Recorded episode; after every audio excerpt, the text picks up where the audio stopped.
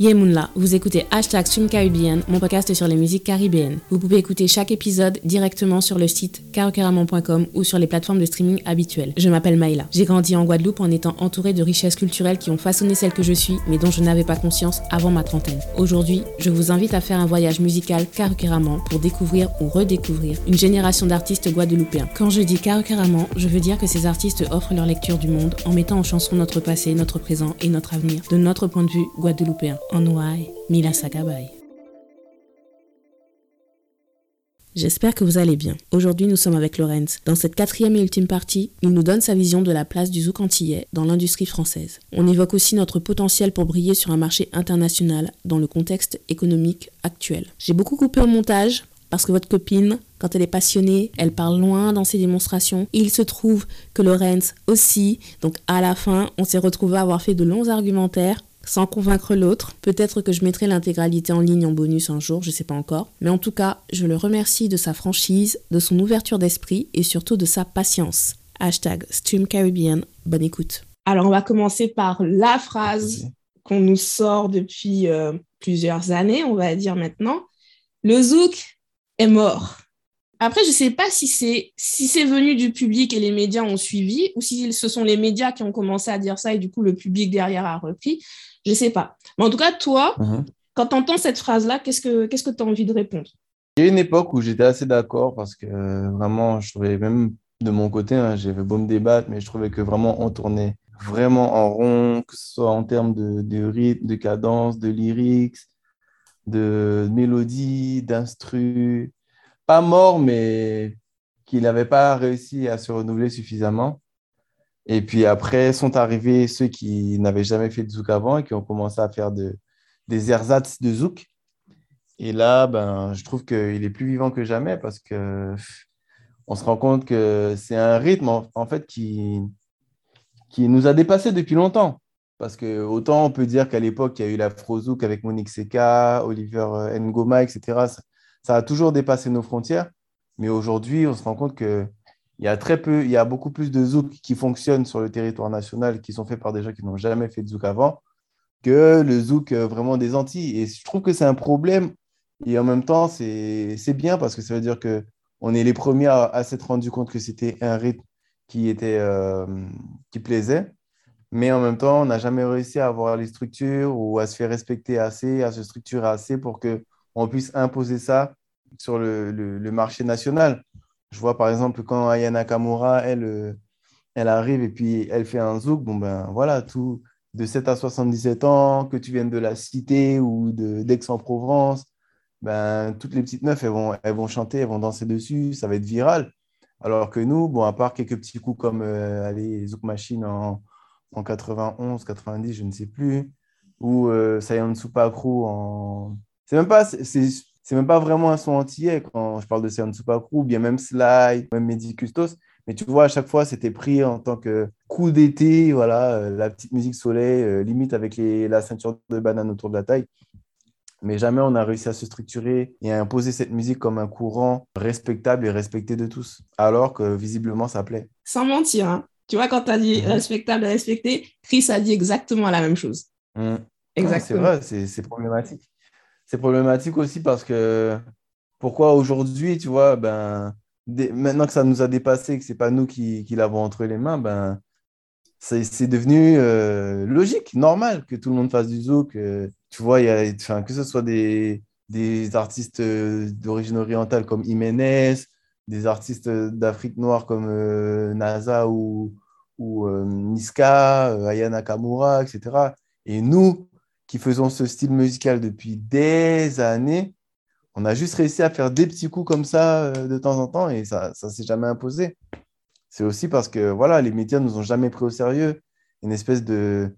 C'est pas du racisme, mais presque, parce que on est, c'est une musique qu'on ne considérait pas comme euh, étant suffisamment bien pour euh, être un, vrai style qui s'inscrit dans la musique dans la musique nationale. Par exemple, Kassav, depuis la nuit des temps, c'est des, gros vendeurs depuis qu'ils existent. Ils ont rempli des stades que même des grands groupes français n'ont pas, n'ont pas remplis.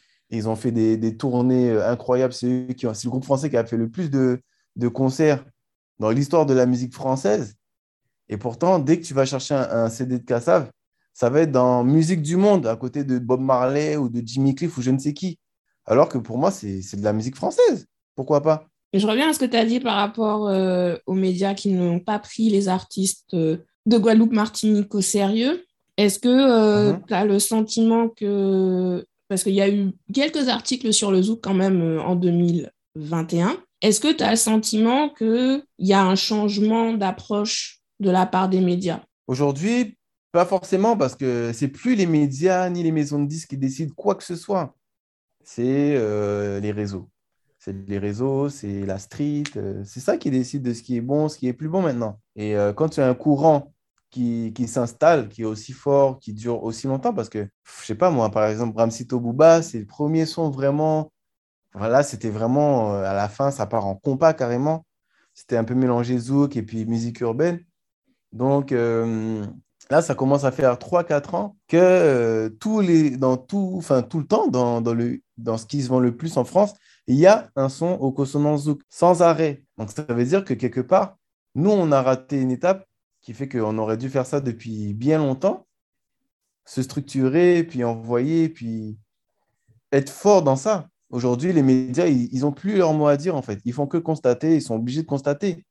Et même s'ils ne veulent pas que ça fonctionne, parce qu'on voit, les médias, c'est eux qui font les victoires de la musique, de la musique où il n'y a aucun noir. C'est eux qui font les Energy Music Awards où il n'y a jamais de, de, son autre que ce qu'eux, ils veulent mettre qui, font, qui, qui gagnent. C'est ça, c'est les, ça, c'est les médias qui décident ça.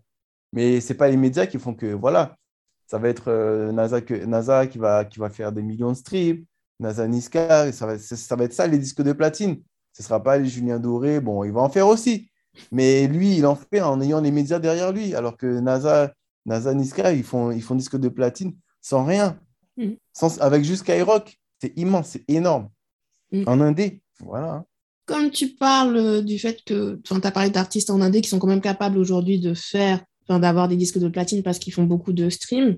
Au début de la conversation, tu as dit que toi, maintenant, tu peux vraiment te produire tout seul parce que tu as le matériel et tu comprends comment fonctionne tout les mmh. différentes étapes de la création d'un titre. Est-ce que tu penses que ce modèle-là de l'artiste qui est capable de tout faire et qui va juste laisser la mmh. partie administrative et euh, la partie, euh, on va dire, euh, par exemple,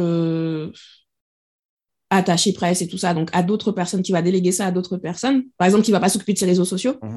Est-ce que ça, c'est pourtant un mhm. business model qui peut être viable pour l'industrie euh, musicale guadeloupéenne? Pour l'industrie musicale guadeloupéenne, non, parce que le marché est trop étroit. Il n'y a pas assez de. Comment dire? Pour, pour être. Euh, comment dire? Alors, juste, je précise ma question. Euh, moi, dans ma tête, je, vois toujours les mhm. artistes sur le niveau international. Je, je, je, passe jamais par le national, en fait. Donc, juste, voilà, c'est juste pour préciser, moi, quand je pose la question, c'est par rapport à ça. Mais il y a quand même un critère à, prendre en compte, c'est l'étroitesse du marché.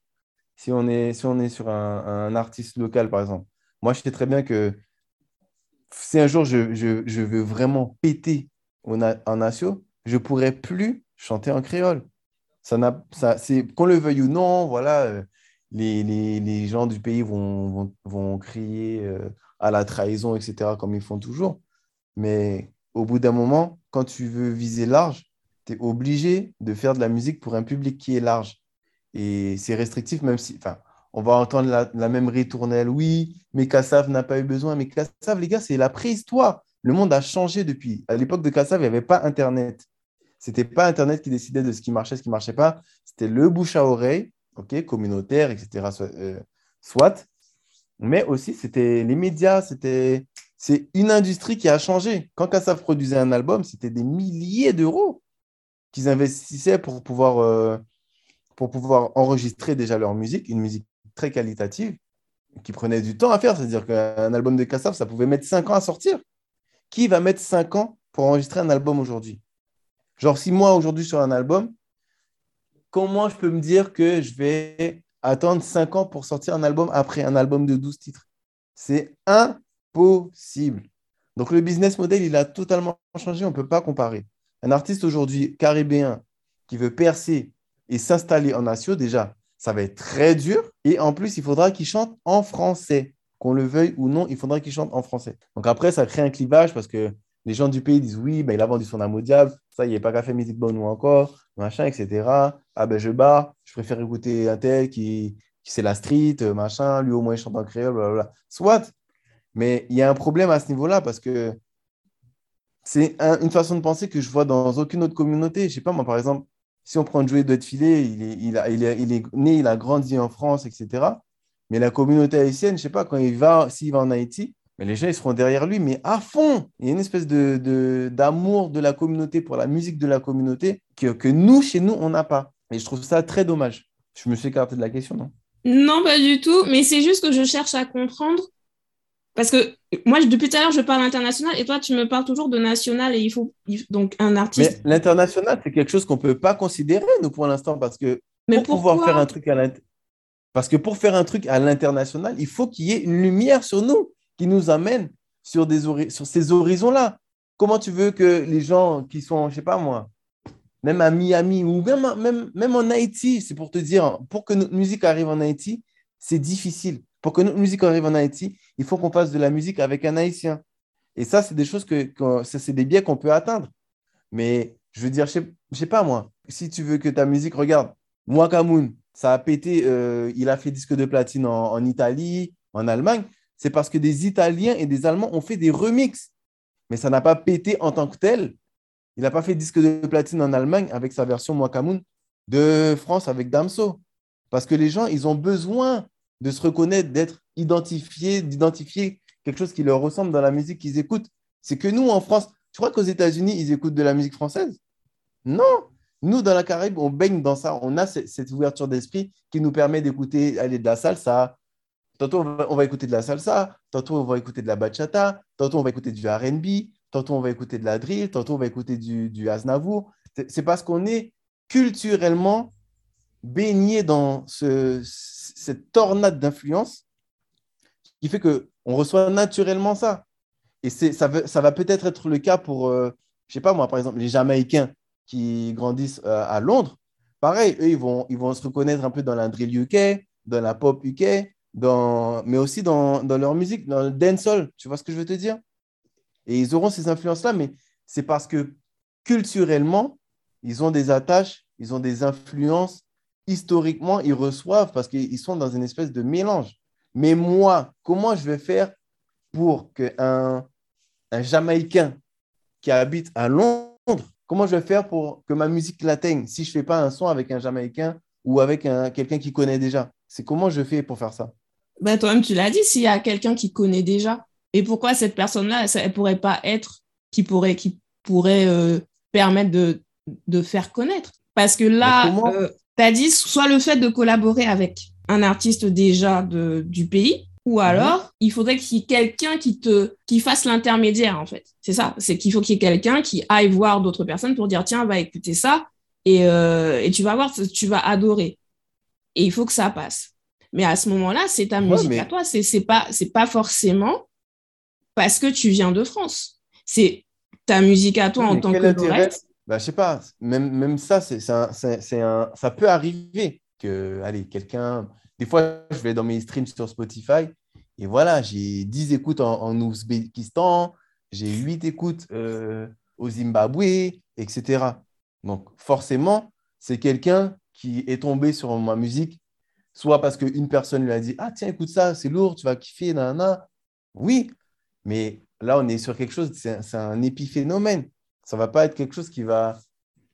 C'est pas ça qui va faire que demain au Zimbabwe, ben, tout le monde va écouter Lorraine. Ça pourrait arriver par, accident parce que c'est déjà arrivé dans, l'histoire hein, que un morceau, je euh, je sais pas moi, un morceau pète quelque part. je euh, je sais pas moi, il y a un morceau par exemple de Tinali et encore, c'est même, même pas, euh, on peut même pas vraiment comparer parce que c'est à Tahiti et Tahiti c'est encore la France. Il qui a, qui a marché nulle part ailleurs que à Tahiti. Je ne sais pas pourquoi. Peut-être qu'il y a eu un challenge là-bas ou qu'il y a un programmateur de radio qui a kiffé. Et il s'est dit, vas-y, ben, je pousse ce morceau-là. Et ce morceau-là, à Tahiti, il a marché de ouf. On l'a déjà appelé plusieurs fois pour aller chanter là-bas, juste par rapport à ce morceau-là. Ça peut arriver. Mais ce n'est pas ça qui va faire que tu vas t'inscrire, tu vas trouver un nouveau public et tu vas t'implanter dans un nouveau pays à l'international. Pour que ça puisse arriver, il faut qu'il y ait une machine de guerre derrière toi, des feats, euh, de l'argent injecté pour avoir de la com, pour aller dans les médias mainstream, pour, euh, être poussé, pour, être, pour que tu sois incontournable. Et ça, ça passe par des biais, mais qui, voilà, il faut qu'il y ait une grosse machine derrière. Tu ne peux pas, toi, décider que oui, demain, je veux que ma musique passe à Londres et que tout le monde à Londres écoute ma musique parce que j'ai décidé que voilà, je veux péter à l'international. Ma musique, euh, demain, voilà, je, connais telle personne à Londres. Voilà, euh, lui, il va dire à tous ses amis qu'il faut écouter Lorenz et ça va allumer peut-être une traînée de poudre et comme ça, ben, ça va péter. Ça ne peut pas marcher comme ça. Surtout de nos jours parce qu'il y a tellement, tellement de... Ben, comme je t'ai dit, l'offre de musique, elle est supérieure à la demande. Donc, quelqu'un qui habite à Londres, il va forcément plus écouter quelqu'un qu'il a l'habitude d'entendre, ou quelqu'un qui parle sa langue, ou quelqu'un qui fait de la musique qui ressemble à celle qu'il a déjà aimé euh, d'un autre londonien, par exemple. Tu vois ce que je veux te dire? C'est pas genre, tu arrives et puis tu imposes un style. À l'époque, je me souviens, je pensais beaucoup comme ça quand je suis, je suis arrivé pour vivre en France. Je me suis dit, mais pourquoi personne n'a jamais eu l'idée de faire un zouk et puis d'amener ça à Miami? Et puis comme ça, euh, tu fais un zouk en anglais et puis tu dis que tu fais, tu installes le zouk à, Miami et puis tout le monde va kiffer. Parce que c'est une musique qui est lourde. Je m'étais dit ça, tu vois. Mais c'est pas comme ça. C'est pas genre j'arrive à Miami puis je fais un zouk en anglais et puis les gens ils disent Ah, lourd, ok. Non, non, et puis ça pète. Il y a beaucoup de biais, beaucoup de beaucoup d'intermédiaires, beaucoup de choses. Sinon, ce serait, ce serait, ce vraiment magnifique. Mais c'est vraiment très, très compliqué. Très, très, très compliqué. Compliqué, mais pas impossible sur euh, le fait qu'il fasse absolument passer par les médias. Après, j'entends, hein, euh, pour moi, il y a clairement une question de, de considération par rapport à ce qui vient de Guadeloupe-Martinique. Il y a cette barrière que nous, nous qui venons de Guadeloupe Martinique devons. C'est même pas un plafond de verre, hein, c'est vraiment une barrière. En plus que les autres communautés noires de France, je pense. Ce qui fait que même si on peut avoir des personnes de qualité euh, dans le domaine artistique, comme on ne les présente pas en tant que telles, donc à ce moment-là, les gens non plus n'ont pas envie de leur donner de la considération. Et euh, les médias, donc encore une fois, je prends l'exemple de la K-pop, on est en 2022. Déjà, le simple fait que quand je parle de K-pop, les gens savent de quoi je parle. Il y a, allez, on va dire, mhm. euh, il y a 15 ans, donc 2006-2007, les gens ne savaient pas. Juste en, mhm. l'espace de, de 15 ans, ils ont réussi à faire en sorte que la personne lambda sache ce que c'est, même sans forcément écouter, même sans euh, connaître le nom des groupes et tout ça. Les gens, quand tu entends K-pop, ils savent. Maintenant, les médias ont tout fait pour que la K-pop n'atteigne pas ce niveau euh, de, entre guillemets, reconnaissance. Parce que si tu mhm. regardes les médias, on est en 2022, la première fois où j'ai entendu une analyse à peu près correcte sur l'histoire de la K-pop, c'est l'année dernière en 2021. Je parle, de, mhm. je parle aussi bien de médias euh, euh, français que de médias euh, américains. Et même encore maintenant, les médias américains, ils sont mhm. complètement à côté de la plaque quand ils veulent te parler de K-pop. Mhm. Là, c'est BTS, c'est le groupe. Leur problème, c'est qu'il n'y a que BTS qui réussit à faire quoi que ce soit. C'est pas non plus les autres groupes derrière qui peuvent pas forcément reproduire le même niveau de succès, mais en tout cas dire qu'ils sont installés sur la scène internationale, c'est pas encore le cas. Mais il y a quand même une grosse différence entre Psy en 2012 qui était le clown de service, alors qu'à la base, ça, c'est franchement un artiste euh, qui est reconnu en Corée du Sud et, à la base, il faisait du rock, rock hip-hop. Mhm. Et euh, quand on, Gangnam Style, c'était vraiment, c'est pas du tout représentatif de ce qu'il fait euh, normalement. Bref. Donc, 2012, quand on le voit, c'est le gars qui vient faire le bouffon. Il est invité sur tous les médias, sur, sur toutes les chaînes, dans toutes les émissions de, de divertissement aux États-Unis. BTS, maintenant, eux, ils peuvent se permettre de faire la tournée des stades aux États-Unis. Donc, on est 8 à, 8 à 9 ans, 8 à 9 ans après, parce que ça s'est fait en 2018-2019. Ils peuvent se permettre de faire la tournée des stades aux États-Unis. Ils peuvent se mhm. permettre de venir en France. Ils ne font aucune interview. Et je mhm. pense que c'était vraiment volontaire de leur part parce qu'ils savent que quand ils sont en France, enfin, ils savent que les médias français n'ont jamais eu une attitude correcte envers la K-pop. Donc, pourquoi ils vont aller se prendre la tête à aller faire la tournée des médias alors qu'ils savent déjà qu'on ne va pas les respecter? Et ils peuvent se le permettre parce qu'ils savent de toute façon que leur concert, les places sont vendues, c'est du sold out au bout de deux minutes. Ils n'ont pas besoin des médias. Et ce qu'ils ont prouvé, en fait, ce que la K-pop est en train de prouver, c'est que on peut réussir. Je ne dis pas que c'est le genre. Et déjà, c'est pas un genre musical, la K-pop, c'est un genre marketing. Bref.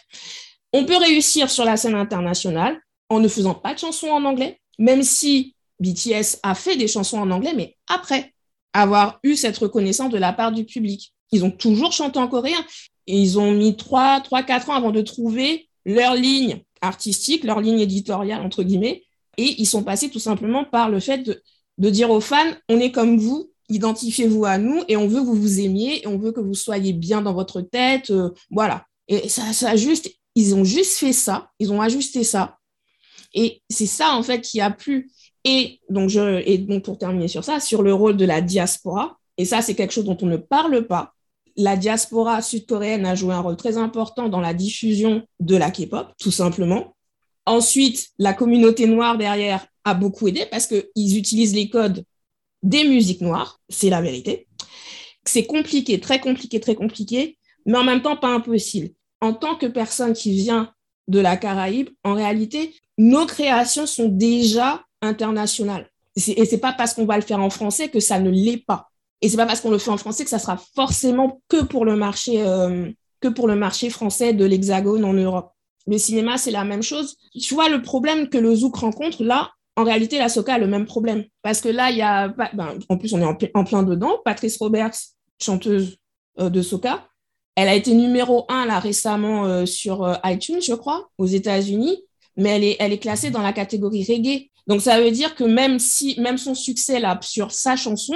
Mais comme elle n'est pas bien identifiée de toute façon, ça sert à rien. C'est que des choses ponctuelles comme ça. Mhm. Mais comme à la base, les artistes ne se, ne se projettent pas de cette façon, bah, c'est aussi normal que derrière, toutes les petites réussites qu'on a à gauche et à droite, bah, ça n'arrive pas à produire un résultat dans la durée. Moi, j'ai pas dit que c'était facile, hein, mais je dis, je dis juste que c'est possible et que nous, en tant que Caribéens, on a cette possibilité-là. Pour terminer, je voudrais discuter de ton rapport à la Guadeloupe. Tu avais sorti, mhm. quand tu avais fait l'interview euh, avec l'Occimant, tu avais sorti euh, le single euh, Guadeloupe, mhm. comme beaucoup d'entre nous. Tu es venu ici pour faire tes études. Tu t'es mhm. installé ici aussi, même si tu fais de nombreux allers-retours.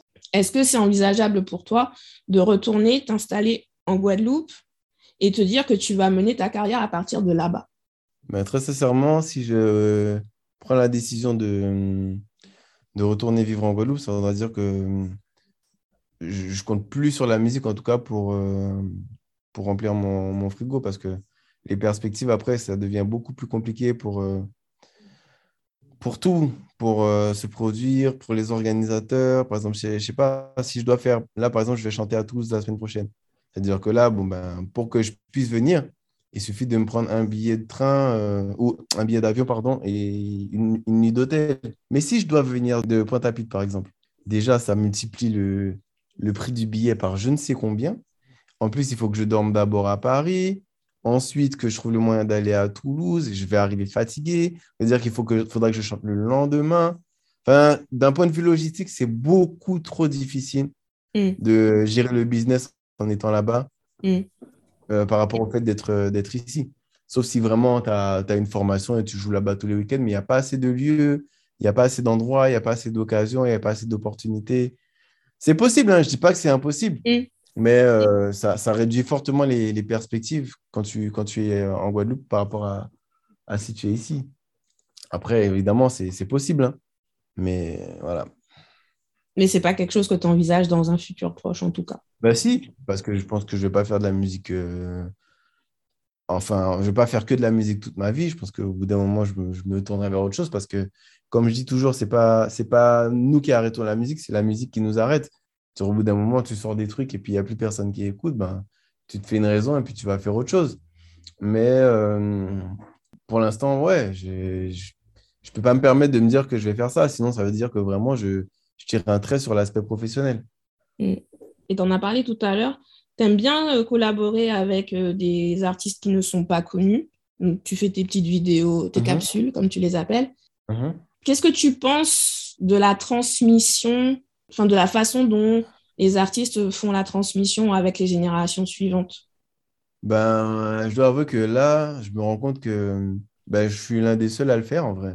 Mm. Et euh, j'ai vraiment l'impression que c'est un peu chacun pour soi. moi, je peux pas penser comme ça parce qu'il y a trop de gens qui m'ont tendu la main quand j'étais plus jeune, quand j'avais rien, quand j'avais vraiment besoin qu'on m'aide dans telle ou telle chose. Et maintenant, c'est vrai que voilà, parfois je reçois des messages de gens et je vois qu'ils sont passionnés. Tu vois, je ne le fais pas avec tout le monde parce que je reçois trop de messages dans ce sens-là. Mm.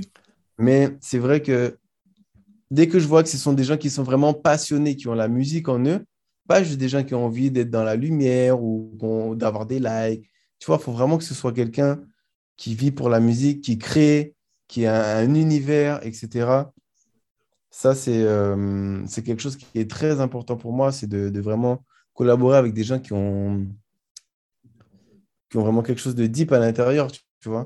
Mm. Et euh, à ce moment-là, ben, je ne me pose pas la question de savoir combien d'abonnés ces personnes-là ont, combien de likes ça va me rapporter, est-ce que ça va marcher ou pas, etc. Je le fais parce que je sens que, voilà, déjà, moi, ça me permet ben, d'avoir un contenu, la plupart du temps qualitatif. Et en plus, euh, je sais que je vais, je vais mettre de la lumière sur ces personnes-là.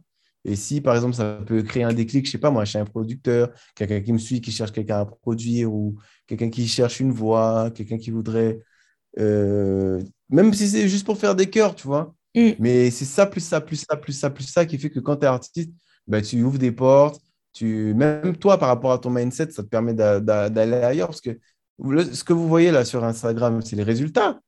Mais quand on fait la vidéo, avant ça, il faut qu'on discute, il faut qu'on parle, il faut qu'on échange, il faut que j'explique comment j'en suis arrivé là, comment je, je, procède, quelle est ma méthode, quel est mon matos, comment est-ce que je peux faire pour t'aider, si je peux te donner des plugs, si je peux tu vois, il y a tout un truc qui se passe et la, vidéo, c'est seulement le résultat. Mais la personne qui vient collaborer avec moi et qui a jamais, qui, qui, débute, eh ben, quand elle, franchit le pas de ma porte dans l'autre sens, je sais que je lui ai apporté quelque chose qui dépasse juste le simple fait d'avoir fait la vidéo avec moi. Merci d'avoir écouté cet épisode. Abonnez-vous à ma newsletter pour suivre mon actualité. Pour écouter mes autres podcasts cinéma et littérature de la Caraïbe, rendez-vous sur carocaramon.com. Vous pouvez y lire également mes chroniques culturelles. Vous pouvez aussi me suivre sur les réseaux sociaux stumcaribbean ou carocaramon sur Twitter. Likez, partagez et surtout utilisez le hashtag stumcaribbean pour donner plus de visibilité à nos artistes. On se voit à Don d'autres soleil, Red.